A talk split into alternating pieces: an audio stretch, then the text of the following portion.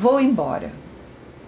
Lembrei-me da minha mochila, aquela bem surrada de couro, nem grande nem pequena, que parecia engordar e emagrecer conforme minha vontade de levar muito ou deixar muito, levar pouco ou nada deixar.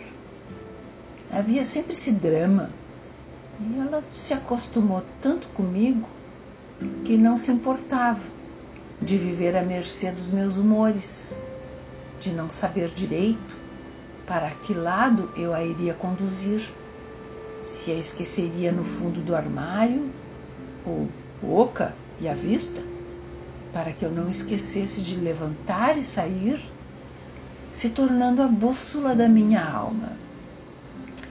Digo alma porque ela era o meu bornal de sentimentos. E para onde meu desejo me levasse, ela levaria os excessos. O saco de viagem era minha companhia imbatível nos tempos de ir e vir, na época longínqua, que não me custava nada levantar e partir com qualquer convite, porque meu lema é só me chamar que eu vou funcionava a pleno vapor.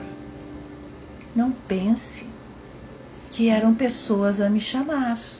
Não, era a vida acontecendo ali fora, com a natureza caprichosa dando a letra. E talvez um ou outro assunto relevante, mas não determinante.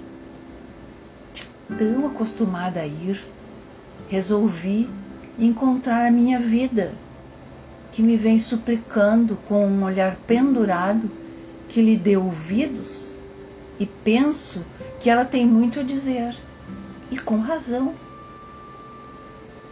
Tive que parar para pensar em qual canto joguei minha mochila viajeira. E depois de um bom tempinho, eu a descobri empilhada em um canto do armário, amarrotada e vazia. Deu uma pinta que ali estava ela, sem vida, sem propósito e serventia. Retirei-a dali, ardendo de arrependimento de tê-la abandonado. E assim, corri para encher seus compartimentos com as coisas que eu precisava levar uma vez que eu iria embora. Juntei apenas os meus maiores interesses de compaixão e anseio, porque apenas deles eu necessitaria e cabem com folga na rota sacola.